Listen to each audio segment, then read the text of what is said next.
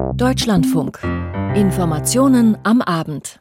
Heute mit Silvia Engels, guten Abend. In vielen Teilen Deutschlands haben es Menschen genossen, nach den Einschränkungen der Corona-Pandemie dieses Mal das neue Jahr wieder mit selbstgezündetem Feuerwerk zu begrüßen. Doch in manchen Städten nutzten Randalierer Pyrotechnik zu gezielten Angriffen auf Einsatzkräfte. Beispiele schilderte Jan-Ole Unger, stellvertretender Sprecher der Feuerwehr Hamburg der ARD. Hier sind wirklich Feuerwehrmänner, Feuerwehrfrauen gezielt mit Böllern, mit Raketen beworfen und beschossen worden. Hier geht es um den Beschuss mit Vogelschreck. Da geht es wirklich um große Explosionsmengen an TNT, die in diesem Vogelschreckböller verbaut sind. Soweit Schilderungen aus Hamburg. Besonders viele Angriffe auf Polizei und Rettungskräfte mit Verletzten gab es in Berlin. Über die Entwicklungen dort gleich mehr. Dann ins Braunkohlerevier in Nordrhein-Westfalen. Dort führen die Pläne zum Abriss des Dorfes Lützerath heute zu Auseinandersetzungen zwischen Polizei und Protestierern. Wir berichten außerdem über eine umstrittene Silvesteransprache der Verteidigungsministerin und blicken in die Ukraine, wo auch heute im Krieg auf beiden Seiten Menschen starben.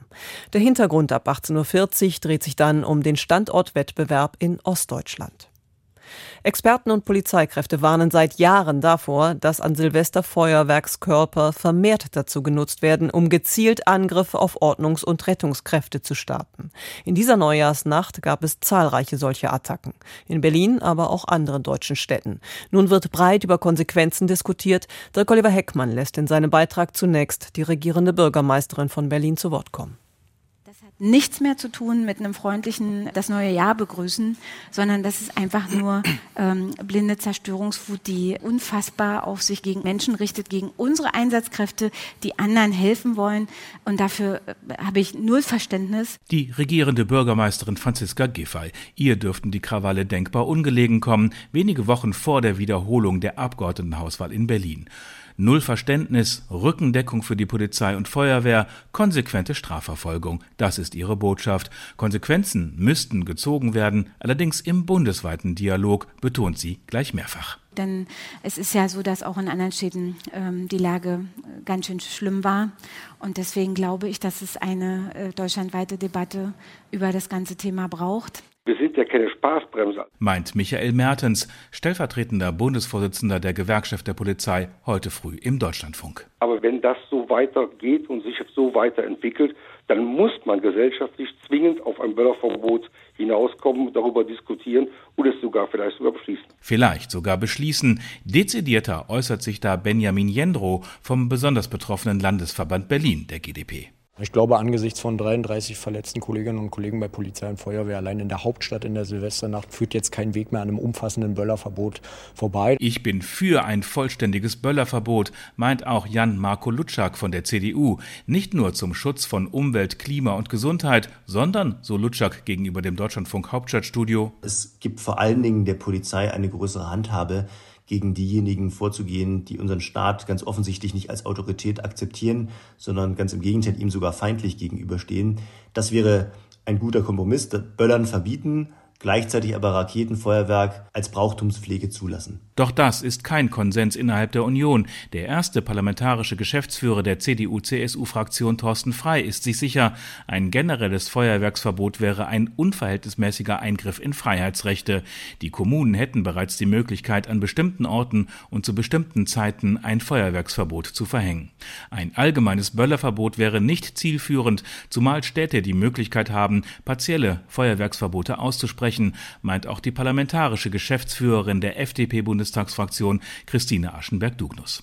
Bundesinnenministerin Nancy Faeser zeigte sich fassungslos und wütend. Millionen Menschen hätten friedlich gefeiert, die Attacken aber zeigten eine Verrohung, die konsequentes Handeln erfordere. Polizistinnen und Polizisten, Rettungssanitäter und Feuerwehrleute brutal zu attackieren, muss mit der ganzen Härte des Gesetzes bestraft werden, so Faeser. Denn die Menschen, die uns alle schützten, müssten voll und ganz darauf vertrauen können, dass der Rechtsstaat auch sie schütze. Einen Anlass für Gesetzesverschärfungen sieht die SPD-Politikerin nicht. Die Strafvorschriften zum Schutz von Polizei und Rettungskräften seien in den letzten Jahren zu Recht erheblich verschärft worden. Ein generelles Böllerverbot lehnt Faeser ab. Das bestehende Recht biete bereits umfassende Möglichkeiten, um das Abbrennen von Pyrotechnik zu verbieten oder zu begrenzen, sagte eine Ministeriumssprecherin. SPD-Innenexperte Sebastian Fiedler, ehemals Vorsitzender des Bunds Deutscher Kriminalbeamter, rät derweil im Deutschlandfunk allen, die so täten, als seien sie so außerordentlich überrascht von den Vorfällen, sich zu erinnern an Vorfälle in Hessen, in Stuttgart oder in Berlin von vor drei Jahren. Man schaue zu wenig auf die Ursachen. Es glaubt doch von uns eben keiner, dass wir diese gesellschaftlichen Probleme durch eine reine Böller Diskussion jetzt irgendwie vom Tisch kriegen. Das ist doch viel zu kurz gesprungen. Wir haben doch äh, viel größere äh, Gewaltprobleme und Probleme in Teilen der Gesellschaft, äh, wie sie dem Staat gegenübertreten. Sebastian Fiedler von der SPD im Beitrag von Dirk Oliver Heckmann. Im vergangenen Jahr hatte sich die schwarz-grüne Landesregierung in Nordrhein-Westfalen mit dem Energiekonzern RWE darauf verständigt, den eigentlich bis 2038 vereinbarten Ausstieg aus der Braunkohleverstromung in NRW auf 2030 vorzuziehen. Die Grünen feierten das als Erfolg, mussten dafür aber hinnehmen, dass das als Symbol bekannt gewordene Dorf Lützerath im rheinischen Kohlerevier doch noch abgerissen wird, um an die darunterliegende Kohle zu kommen. Ab heute laufen die Vorbereitungen dazu. Die Aktivisten, die das Dorf besiedelt haben, lieferten sich erste Auseinandersetzungen mit der Polizei. Thomas Wenkert. Bei dem Großeinsatz der Aachener Polizei rund um die Garzweiler 2 Ortschaft Lützerath ist es zu ersten Ausschreitungen gekommen. Unter anderem wurden Polizeibeamte und auch RWE-Mitarbeiter mit Steinen und Flaschen beworfen. Es flogen auch Feuerwerkskörper. Die Stimmung sei sehr angespannt, erklärte ein Polizeisprecher. Eine Aktivistin verletzte sich beim Zurückweichen vor der Polizei am Fuß. Sie musste in ein Krankenhaus eingeliefert werden. Immer wieder kam es zu Blockaden, Barrikaden wurden in Brand gesetzt, schwarze Rauchwolken zogen über Lützerath. Aachens Polizeipräsident Weinsbach hat sich in einem offenen Brief an die Aktivisten gewendet. Darin appelliert er, den Protest gegen die Räumung nicht mit der Begehung von Straftaten zu verbinden. Auch er habe sich persönlich gewünscht, dass sich die Räumung von Lützerath hätte vermeiden lassen. Mehr als 300 Aktivisten halten sich mittlerweile in Lützerath auf. Viele von ihnen leben in Baumhäusern, aber auch die leerstehenden Häuser sind besetzt. Überall wurden Barrikaden errichtet. Für den Fall der Räumung wird auch die Besetzung des Tagebaus Garzweiler 2 nicht ausgeschlossen. Die Polizei ist heute nicht im Ort Lützerath gewesen. Man wolle keine unnötige Provokation riskieren, hieß es. In den nächsten Tagen soll in der Nähe von Lützerath ein Basislager entstehen, sagt Polizeisprecher Andreas Müller, ohne jedoch Details zu nennen. Da wollen wir uns natürlich nicht konkret zu äußern, da wollen wir uns jetzt erstmal nicht in die Karten gucken lassen, aber wie man sich vorstellen kann, ein Einsatz in dieser Größenordnung, die Leute müssen verpflegt werden, die müssen untergebracht werden, sonstige Infrastruktur, also das wird sich jetzt alles rund um Lützerath abspielen. Die Räumung wird Mitte Januar beginnen, dann sollen mehr als 1000 Beamte aus ganz Deutschland im Einsatz sein. Sowohl RWE-Chef Krebber als auch NRW-Wirtschaftsministerin Neubauer haben an die Aktivisten appelliert, friedlich gegen die Räumung zu demonstrieren. Doch freiwillig werde man Lützerath nicht verlassen, betont auch Julia Riedel. Ich habe die Hoffnung, weil wir so viel Unterstützung hier bekommen, dass wir es noch schaffen können, dieses Dorf vor der Zerstörung zu schützen und damit halt die Kohle unter Lützerath im Boden zu behalten. Eben weil Leute hierher kommen, uns ganz viel Essen schenken, zu den Demonstrationen kommen und wir das brauchen, dass viele Leute hier sind, damit wir es verhindern können, dass das Dorf abgerissen wird. Bereits für den kommenden Sonntag haben Bündnisse und Initiativen zu einem großen Protestspaziergang in Lützerath aufgerufen. Thomas Wenkert. Die Quellen unserer Energieversorgung bleiben auch im neuen Jahr ein bestimmendes Thema, seitdem russisches Gas und seit heute auch russisches Öl als Energiequellen wegfallen. Die Debatte über den Kohleabbau spiegelt sich nicht nur in ihrer Zuspitzung rund um Lützerath. Auch Wirtschaftsminister Habeck hat zuletzt einen schnelleren Ausstieg aus der Kohle gefordert. Jörg Münchenberg. Die stellvertretende Regierungssprecherin Christiane Hoffmann hat den Vorstoß von Wirtschaftsminister Robert Habeck von den Grünen, auch in Ostdeutschland schneller aus der Kohleverstromung auszusteigen, ausdrücklich verteidigt. Habeck hat in einem Interview mit der Nachrichtenagentur dpa gesagt, für einen solchen Plan gebe es gute Argumente. Allerdings müsse ein auf das Jahr 2030 vorgezogener Ausstieg aus der Kohle, wie bereits für Nordrhein-Westfalen beschlossen, immer im Konsens vereinbart werden.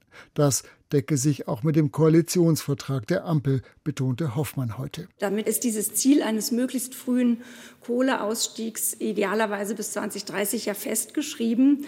Und es steht überhaupt nicht in Frage, dass die Bundesregierung alles dafür tut, um schnellstmöglich aus den fossilen Energien dann tatsächlich auch auszusteigen und damit natürlich auch aus der Kohle. Doch in Ostdeutschland hatte es scharfe Kritik am Vorstoß von Habeck gegeben. Dort wird noch in den drei Bundesländern Brandenburg, Sachsen und Sachsen-Anhalt Braunkohle abgebaut.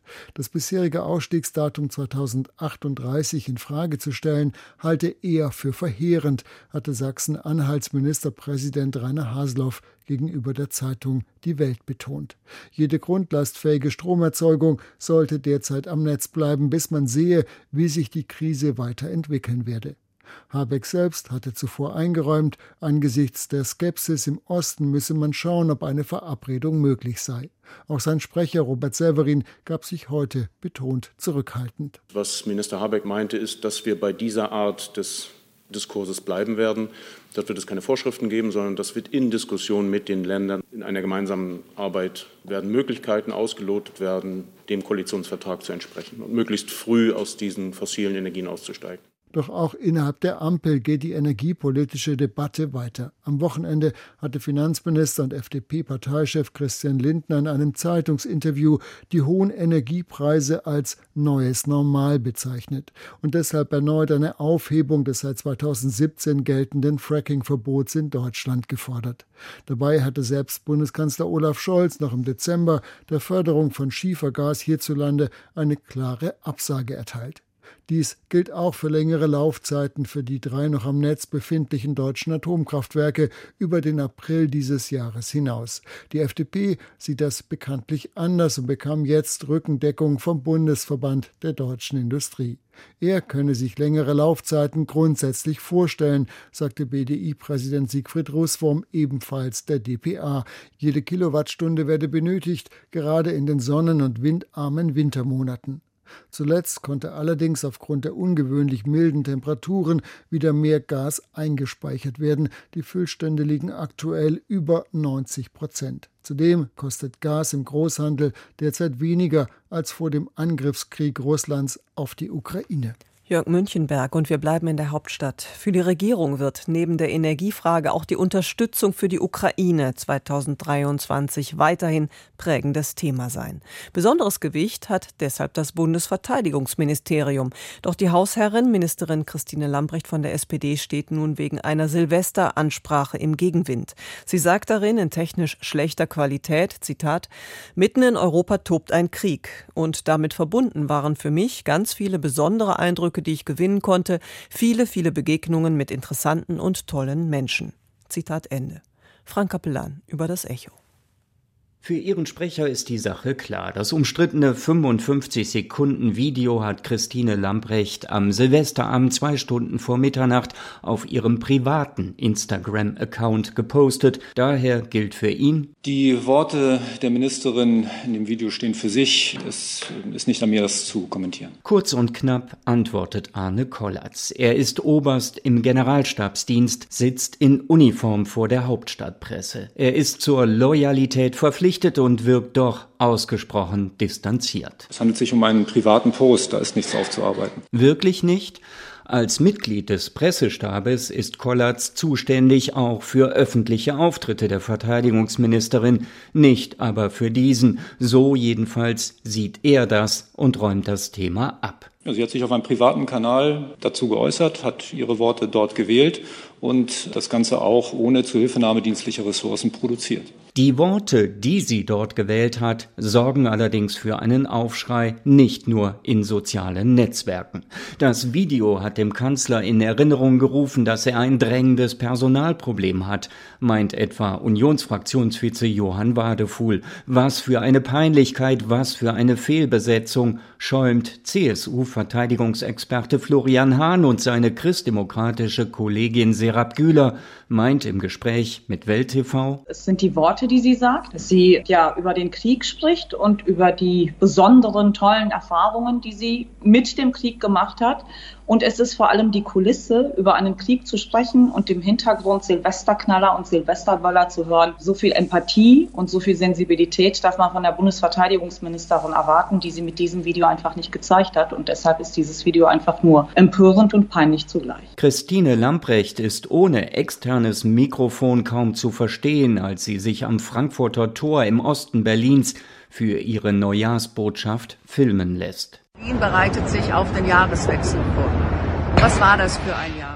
Sie erzählt, dass sie den Jahreswechsel gleich mit Familie und Freunden feiern werde, dankt unter anderem den Soldaten, die das nicht tun können, und sie spricht von interessanten Begegnungen mit tollen Menschen. Mitten in Europa tobt ein Krieg. Und damit verbunden waren für mich ganz viele besondere Eindrücke, die ich gewinnen konnte, viele, viele Begegnungen mit äh, interessanten, tollen Menschen. Mitten in Europa tobt ein Krieg und jetzt Prost, ihr Säcke, guten Rutsch. Mit derlei Sarkasmus kommentiert der grüne Bundestagsabgeordnete Stefan Bischof den Auftritt der Ministerin. Christdemokratin Serap Güler allerdings sieht nun Olaf Scholz gefordert. Ich habe nicht den Rücktritt gefordert. Ich glaube nicht, dass Frau Lamprecht von alleine zurücktreten wird. Ich habe Konsequenzen vom Bundeskanzler gefordert, dass er jetzt die Bremse ziehen muss. Denn dieses Video ist eine weitere Offenbarung, dass Frau Lamprecht die komplette Fehlbesetzung für dieses Amt ist und dem Ansehen unseres Landes mit ihren Auftritten schadet. Das wird auch auf den Kanzler zurückfallen, meint Güler. Scholz könne sich daher nicht länger hinter der eigenen Ministerin verstecken, was Pannen bei der Bundeswehr oder auch die Frage von Waffenlieferungen an die Ukraine angehe. Frank Kapellan aus Berlin. Das Stichwort Ukraine ist gefallen. Wer gedacht hatte, dass im Winter aufgrund der Witterung die Kämpfe dort abflauen, sieht sich getäuscht. Schlachten am Boden mögen aufgrund verschlammter Felder und Wege abgenommen haben, doch die Attacken aus der Luft bleiben intensiv. In den letzten Tagen und Wochen zerstörte Russland so gezielt Infrastruktur, Wohngebäude und menschliches Leben in der Ukraine. Und das ukrainische Militär tötete heute durch eine gezielte Drohnenattacke zahlreiche russische Soldaten in der Region Donetsk. Sabine Adler berichtet. Die russischen Soldaten sollen an einer Neujahrstafel in einer Berufsschule von Makejewka gesessen haben, als vier Sprengköpfe abgefeuert von einem HIMARS-Raketensystem einschlugen. Die Angaben der Opferzahlen gehen sehr weit auseinander. Moskaus Verteidigungsministerium meldet 63 Tote, die ukrainische Seite spricht von 400 und 300 Verletzten. Der stellvertretende Informationsminister der sogenannten Donetsker Volksrepublik, Daniel Bessonow, hat bereits gestern über den Angriff informiert und auch erwähnt, dass unter den getöteten Russen frisch mobilisierte Zivilisten gewesen seien. Vertreter von Strafverfolgungsbehörden des von Russland besetzten Gebietes erwähnten gegenüber der russischen staatlichen Nachrichtenagentur TASS, dass die Ortung des Ziels möglich geworden sei, weil die gerade angekommenen Soldaten ihre Handys benutzt hätten. Anhand der hohen Mobilfunkaktivität konnte der Standort ermittelt werden. Igor Girkin, Oberst beim russischen Militärgeheimdienst GRU, geht von weitaus mehr als den von Moskau angegebenen 63 Todesopfern aus, weil noch zahlreiche Vermisste unter den Trümmern des wohl völlig zerstörten Gebäudes lägen. Girkin kritisierte die russischen Generäle, die in sicherer Entfernung die immer gleichen Fehler machen würden und für derartige Pogrome, so Girkin, verantwortlich seien. Immer wieder gäbe es hohe Truppenkonzentrationen ohne einen entsprechenden Schutz. Auch fast die gesamte militärische Ausrüstung sei durch die ukrainischen HIMARS-Angriffe zerstört worden, weil das Gerät ohne die geringste Tarnung in der Nähe der Berufsschule gestanden hätte. Girkin, der 2014 für Moskau den Krieg in der Ostukraine mit angeheizt hatte, gilt heute als einer der schärfsten Kritiker der russischen Militärführung. Schwere Verluste verzeichneten die russischen Truppen nach ukrainischen Aussagen auch in Bachmut bei Donetsk, das knapp 100 Kilometer südlich von Makejewka liegt. Bachmut ist seit Monaten schwer umkämpft. Neben russischen Armeeangehörigen sollen auch die sogenannte Wagner-Truppe, eine Privatarmee des Putin-vertrauten Prigoschin, dort im Einsatz sein, sowie eine Spezialtruppe, die Verteidigungsminister Sergei Shoigu persönlich zugeordnet wird was die russischen Truppen offenbar nicht vor Verlusten bewahrte. Kiew gibt sie allein nach den jüngsten Gefechten vom Wochenende mit 170 Toten und 200 Verletzten an. Auch die russische Seite meldet regelmäßig hohe Verluste für die Ukrainer in Bachmut, was vorerst nicht verifiziert werden kann. Sabine Adler. Der eben berichtete ukrainische Drohnenangriff auf das Lager der russischen Soldaten ist womöglich Reaktion auf den andauernden schweren russischen Beschuss von Kiew und anderen Städten in der Ukraine mit Raketen und mit Drohnen. Auch während der Feiertage immer wieder, manchmal tags, meistens nachts. Auch hier sterben immer wieder Menschen. Zur Stimmungslage in der ukrainischen Hauptstadt die Reportage von Andrea Beer. Rund um Neujahr ist es ungewöhnlich warm in Kiew und wenn Russland gerade einmal nicht angreift, spazieren viele Menschen durch die Stadt. Das neue Jahr ist noch jung, doch der Taxifahrer hat schon jetzt genug davon. Ich habe 24 Stunden lang nicht geschlafen, brummt er, während er den Wagen durch Kiew steuert, tiefe Ringe unter den Augen. Seit einem Monat habe ich nicht einen Tag frei gehabt und deswegen bin ich schlecht drauf. Ich hatte einen Fahrgast, der hat gesagt, schöne Feiertage. Ich sage, was? Sie sagen schöne Feiertage? Wissen Sie denn nicht, was hier los ist? Haben Sie was geraucht? Er war vielleicht 17 oder 18. Zum Wütendsein hat der Taxifahrer allen Grund. In der Nacht und am frühen Morgen hat die russische Armee die Ukraine erneut angegriffen. Nach Angaben der ukrainischen Armee steuerte Russland rund 40 Drohnen in Richtung Kiew. Mehr als 20 wurden direkt über der Hauptstadt abgeschossen, wo es stundenlangen Luftalarm gab und laute Explosionen zu hören waren. Herabfallende Teile beschädigten in Kiew unter anderem Energieinfrastruktur sowie Balkone und Fenster eines Hochhauses. Ein Anwohner beschrieb es so. Ich habe einen sehr starken Schlag gehört. Die Möbel haben sich bewegt. Ich bin auf den Balkon gegangen und habe gesehen, das Glas ist kaputt und es sind ein paar kleinere Splitter hier, die die Möbel zerkratzt haben. Nach Angaben des Kiewer Bürgermeisters Vitali Klitschko wurde ein 19-Jähriger mit einer Beinverletzung ins Krankenhaus gebracht, nachdem er durch Glassplitter verletzt worden war. 15 Drohnen wurden über benachbarten Regionen zerstört. Es ist laut in der Region, schrieb Regionalgouverneur Oleksiy Kuleba auf Telegram. Laut dem ukrainischen Generalstab handelte es sich um im Iran hergestellte Shahid-Drohnen. Zudem seien einige Aufklärungsdrohnen zerstört worden. Weitere Drohnen wurden am Morgen über den Regionen Dnipropetrovsk, Saporizhia und Mykolaiv zerstört, hieß es.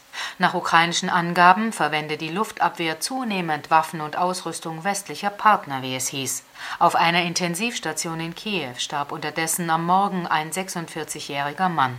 Er war bei den russischen Angriffen an Silvester verletzt worden. Der Taxifahrer macht sich unterdessen weiter Gedanken und referiert seine Meinung über die letzten 30 Jahre seit der Unabhängigkeit der Ukraine. Bei einem ist er sich allerdings sicher. Wir werden kämpfen und alle unsere Territorien zurückholen, die wir seit 1991 haben. Die Krim, Donetsk, die Region Region Donetsk. Alles wird wieder zu uns gehören. Und zwar wirklich alles. Nur nicht so schnell, wie wir das gerne hätten. Wir möchten gerne friedlich schlafen. Aber das konnten wir nicht, weil sie uns ständig angreifen. Die Reportage von Andrea Beer aus Kiew. Und zum Krieg gegen die Ukraine auch ein Kommentar hier im Deutschlandfunk ab 19.05 Uhr. Themenwechsel. Am Morgen des Silvestertags starb Josef Ratzinger, der frühere Papst Benedikt, im Alter von 95 Jahren. Der Vatikan wird deshalb bei der Beisetzung am Donnerstag die bislang unbekannte Situation erleben, dass ein aktueller Papst, nämlich Franziskus, die Totenmesse für seinen Vorgänger hält. Ab heute hatten Besucher die Gelegenheit, sich im Petersdom in Rom vom dort aufgebahrten emeritierten Papst zu verabschieden. Von dort Eindrücke von Anna Giordano.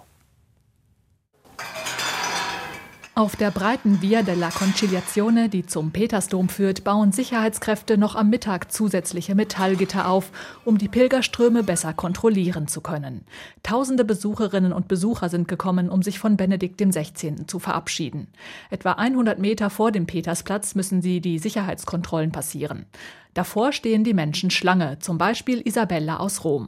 Sie hat keine Angst vor der langen Wartezeit, die betrug am Mittag etwa eineinhalb Stunden. Ich bin eine ältere Dame. Ich habe Zeit. Und besser als so könnte ich meine Zeit gar nicht investieren. Er war ein großartiger Papst. Sie sollten ihn Benedikt den Großen nennen. Wir sind gekommen, um ein letztes Mal diesen Papst zu besuchen, der für mich sehr viel bedeutet hat. Auch wenn er emotional gesehen nicht diese Sympathie vermittelt hat, die Papst Johannes Paul II. ausstrahlen konnte. Mit der Situation beim Tod von Papst Johannes Paul II. im April 2005 lässt sich auch der Andrang heute nicht vergleichen. Damals kamen Millionen und kilometerlange Schlangen bildeten sich im Vatikanviertel. Trotzdem sind die Gläubigen, die heute aus dem Petersdom kommen, sehr bewegt. Giancarlo schildert seine Eindrücke. Da kamen viele Gefühle in mir hoch. Ich war schon auf dieser Piazza, als er gewählt wurde, an diesem Abend. Und jetzt bin ich gekommen, um ihn ein letztes Mal zu sehen. Natalina und Lucia wohnen in einem kleinen Ort südöstlich von Rom. Sie haben heute Morgen um halb sieben den Zug genommen, um sich vom ehemaligen Papst zu verabschieden. Wir haben ein Gebet gesprochen, ein Ave Maria. Allerdings geht es sehr schnell. Man kann nicht stehen bleiben, auch nicht seitlich. Also du gehst eben nur kurz vorbei und dann bist du auch schon wieder weg. Der Leichnam Benedikts ist im Petersdom vor dem großen Altarraum aufgebahrt. Der Tote trägt ein rotes Papstgewand und eine Mitra, also einen Bischofshut. In den Händen hält er einen Rosenkranz. Links und rechts von ihm steht jeweils ein Mitglied der Schweizer Garde, der historischen Leibgarde der Päpste. Allerdings hat man dem Toten kein Pallium übergezogen, das ist eine Stola, die amtierende Päpste zu feierlichen Gelegenheiten tragen und die auch Papst Johannes Paul II. bei seiner Beerdigung trug. Bis Mittwochabend können sich die Menschen noch von Benedikt verabschieden. Der Petersdom ist dazu an den kommenden beiden Tagen von 7 bis 19 Uhr geöffnet. Nach Angaben der vatikanischen Gendarmerie haben heute bis 14 Uhr bereits 40.000 Gläubige dem Toten die letzte Ehre erwiesen. Anna Giordano mit Eindrücken vom Petersplatz, wo Menschen sich vom verstorbenen ehemaligen Papst Benedikt verabschieden können, der heute im Petersdom aufgebahrt wurde. Und zum Ende der Sendung noch der Blick nach Brasilien. Dort hat ebenfalls eine Totenwache begonnen, aber alles ist so ganz anders. Es geht dort um die am Freitag verstorbene Fußballlegende Pelé. Doch so wichtig Pelé gesellschaftlich für das Land war, politisch vollzieht Brasilien mit der Amtseinführung von Luis Ignacio Lula das Silva zu seiner dritten Amtszeit als Präsident die wichtigste Weichenstellung seit Jahren. Anne Herberg.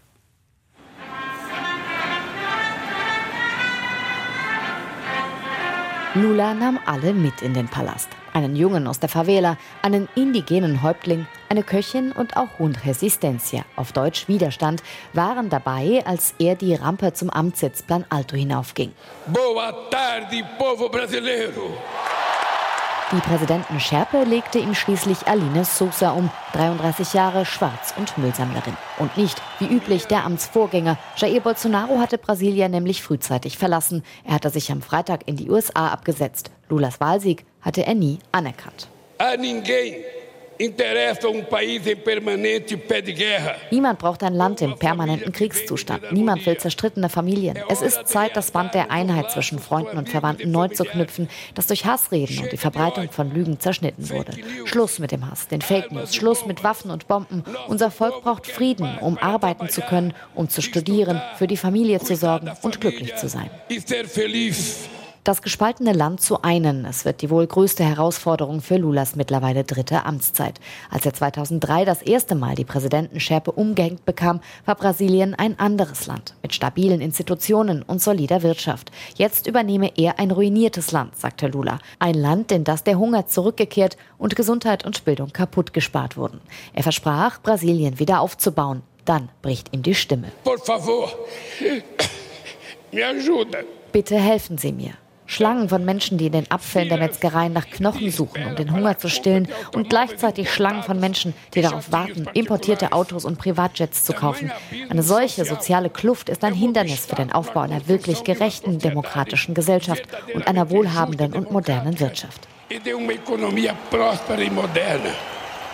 Hunderttausende Anhänger waren zur Amtseinführung in die Hauptstadt gereist sowie zahlreiche Staats- und Regierungschefs, darunter auch Bundespräsident Frank-Walter Steinmeier. Brasilien sei nun wieder als Akteur auf die internationale Bühne zurückgekehrt, erklärte Steinmeier. Er hatte sich schon am Vortag mit Lula getroffen, um ihm die Unterstützung Deutschlands zuzusichern, vor allem auch bei seinem Ziel, die Zerstörung des Regenwaldes zu stoppen. Am Montag besucht der Bundespräsident selbst das Amazonasgebiet. Und diese Botschaft können wir morgen mitbringen, hat die deutsche Bundesregierung vor Beginn meiner Reise entschieden, dass 35 Millionen Euro aus dem deutschen Haushalt äh, für den Amazonasfonds zur Verfügung gestellt werden. Überschattet wurde die Amtseinführung von Sicherheitsbedenken. Rund 8000 Polizisten waren im Einsatz. Die Sorge, radikale Anhänger Bolsonaros könnten für Chaos sorgen. Es gab im Vorfeld rund ein Dutzend Festnahmen. Der Ex-Präsident selbst hatte vor seinem Abflug in die USA noch eine tränenreiche Abschiedsrede für seine Anhänger gehalten. Schlachten verliere man, der Krieg gehe weiter, erklärte er darin. Wie lange er in den USA bleiben will, ist unklar. In Brasilien jedenfalls dürften jede Menge juristische Probleme auf ihn zukommen. Diejenigen, die die Demokratie nicht gewahrt hätten, sollten zur Rechenschaft gezogen werden, sagte Lula, ohne Bolsonaro zu erwähnen. In einer seiner ersten Amtshandlungen ließ er zahlreiche Dekrete seines Vorgängers zurücknehmen. Das Tragen von Waffen soll wieder erschwert, der Umweltschutz gestärkt werden. Anne Herberg über die Einführung von Lula da Silva in seine dritte Amtszeit als Präsident von Brasilien. Zum Abschluss dieser Ausgabe der Informationen am Abend. Heute mit Silvia Engels. Ihnen noch einen angenehmen Abend.